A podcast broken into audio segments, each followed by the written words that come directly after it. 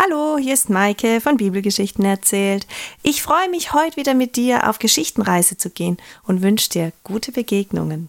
Viel Spaß! Nomi, Tante, Mariam, kommt schnell! Ein kleiner Junge mit verwuschelten Haaren kommt in den Hof gestürzt. Er ist ganz aufgeregt. Barfuß steht er vor ihn, reckt die Hände in die Höhe und winkt. Hopp, hopp, macht schnell! Vater schickt mich, ich soll euch holen. Nomi, die Tante Nathanaels, sitzt an einem Webstuhl. Vertieft war es in ihre Arbeit, damit verdient sie sich ihr Geld. Ihr Bruder verkauft die gewebten Teppiche auf den Märkten in den größeren Städten. Sie sitzt im Schatten des kleinen Hauses und ist am Arbeiten wie jeden Tag. Ihre Tochter, Mariam, ist gerade im Kräutergarten. Sie pflückt Pfefferminz. Sie hat Wasser bereitgestellt, um einen herrlichen Tee zu kochen, der etwas abkühlt bei der Hitze. Der Vater ist bereits verstorben. Jung ist er gegangen. Lepra hat ihn erwischt. Eine schreckliche Krankheit. Glücklich wissen sich Mariam und Nomi zu schätzen, dass sie die Krankheit nicht bekommen haben. Nathanael winkt erneut. Nun kommt doch. Vater ist schon unterwegs und alle Nachbarn. Wir Kinder dürfen auch mit, hat er gesagt. Wir wollen zu diesem Jesus. Ja, natürlich, ja, Jesus, komm. Komm, Mariam. Auf. Lass uns gehen. Wer ist das? Ach, du weißt es doch. Es ist der Mann, der Prophet, von dem alle reden. Er tut Wunder, er kommt aus Nazareth. Er ist ein Mann Gottes, vielleicht der Sohn Gottes, ich weiß es nicht, ich habe nur von ihm gehört, ihn nie gesehen.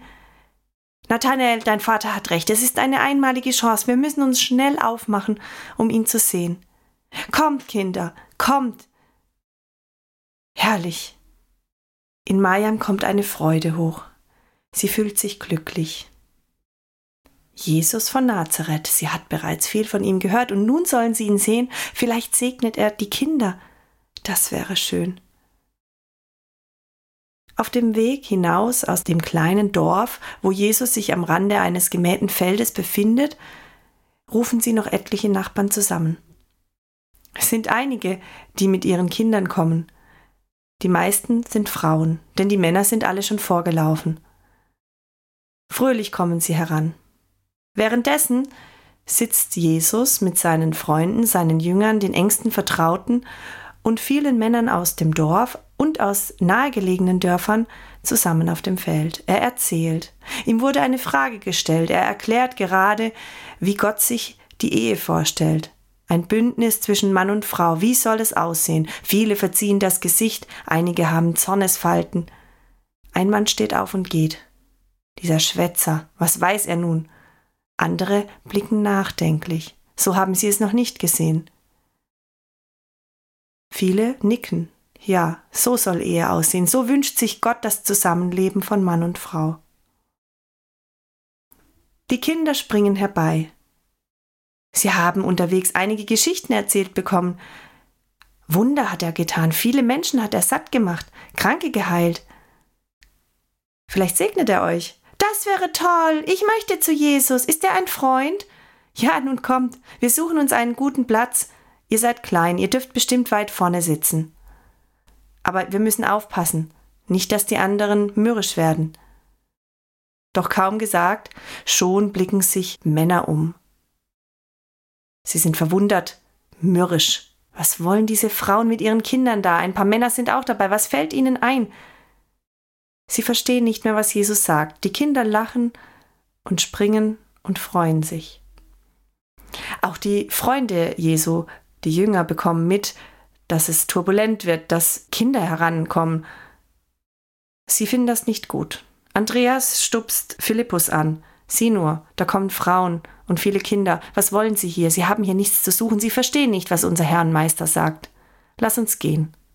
Auch Thomas und Judas stehen auf und die vier Männer gehen in einer Reihe nebeneinander den Frauen und Kindern entgegen. Sie bauen sich auf. Die Kinder sind etwas erschrocken, sie bleiben stehen. warten auf ihre Mütter und verstecken sich hinter ihnen. Wir wollen zu Jesus. Lasst uns durch. Wir wollen hören, was er sagt. Er soll unsere Kinder segnen. Nein, was fällt euch ein? Ihr habt hier nichts zu suchen. Geht. Ein paar andere Jünger kommen auch hinzu. Es ist, als wenn sie etwas Böses vorhätten.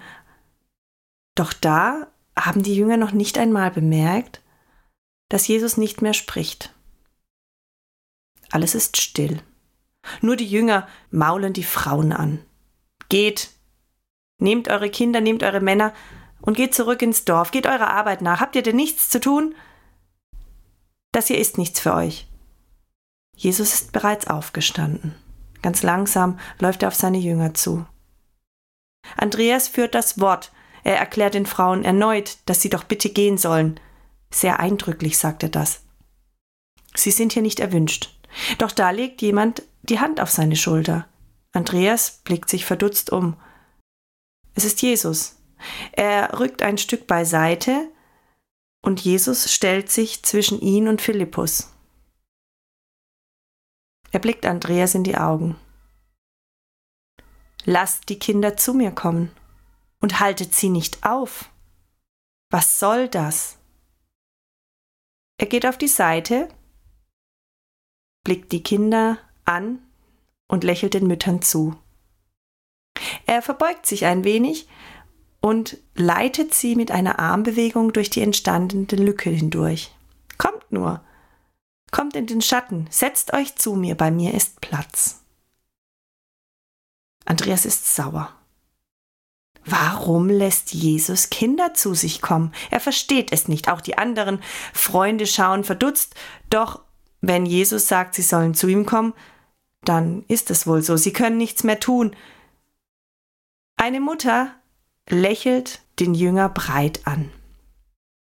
Sie kann nicht anders. Sie will ihm damit sagen, siehst du, wir sind wohl erwünscht. Wir müssen nicht arbeiten gehen, wir dürfen auch hier sein, bei Jesus, so wie ihr anderen auch. Und auch unsere Kinder dürfen hier sein. Andreas blickt ein wenig scheu zu Boden. Er ist durcheinander.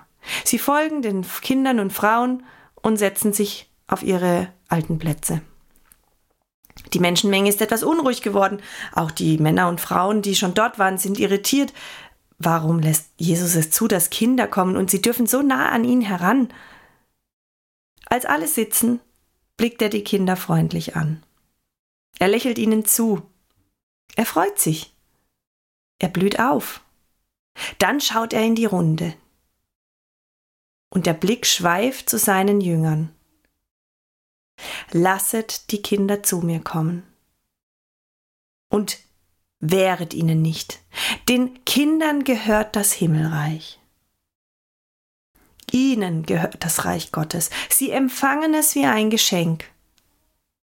Denn nur wer das Reich Gottes empfängt wie ein solches Kind hier, der bekommt es. Ansonsten bleibt es euch verschlossen. Dann geht er auf die Kinder zu.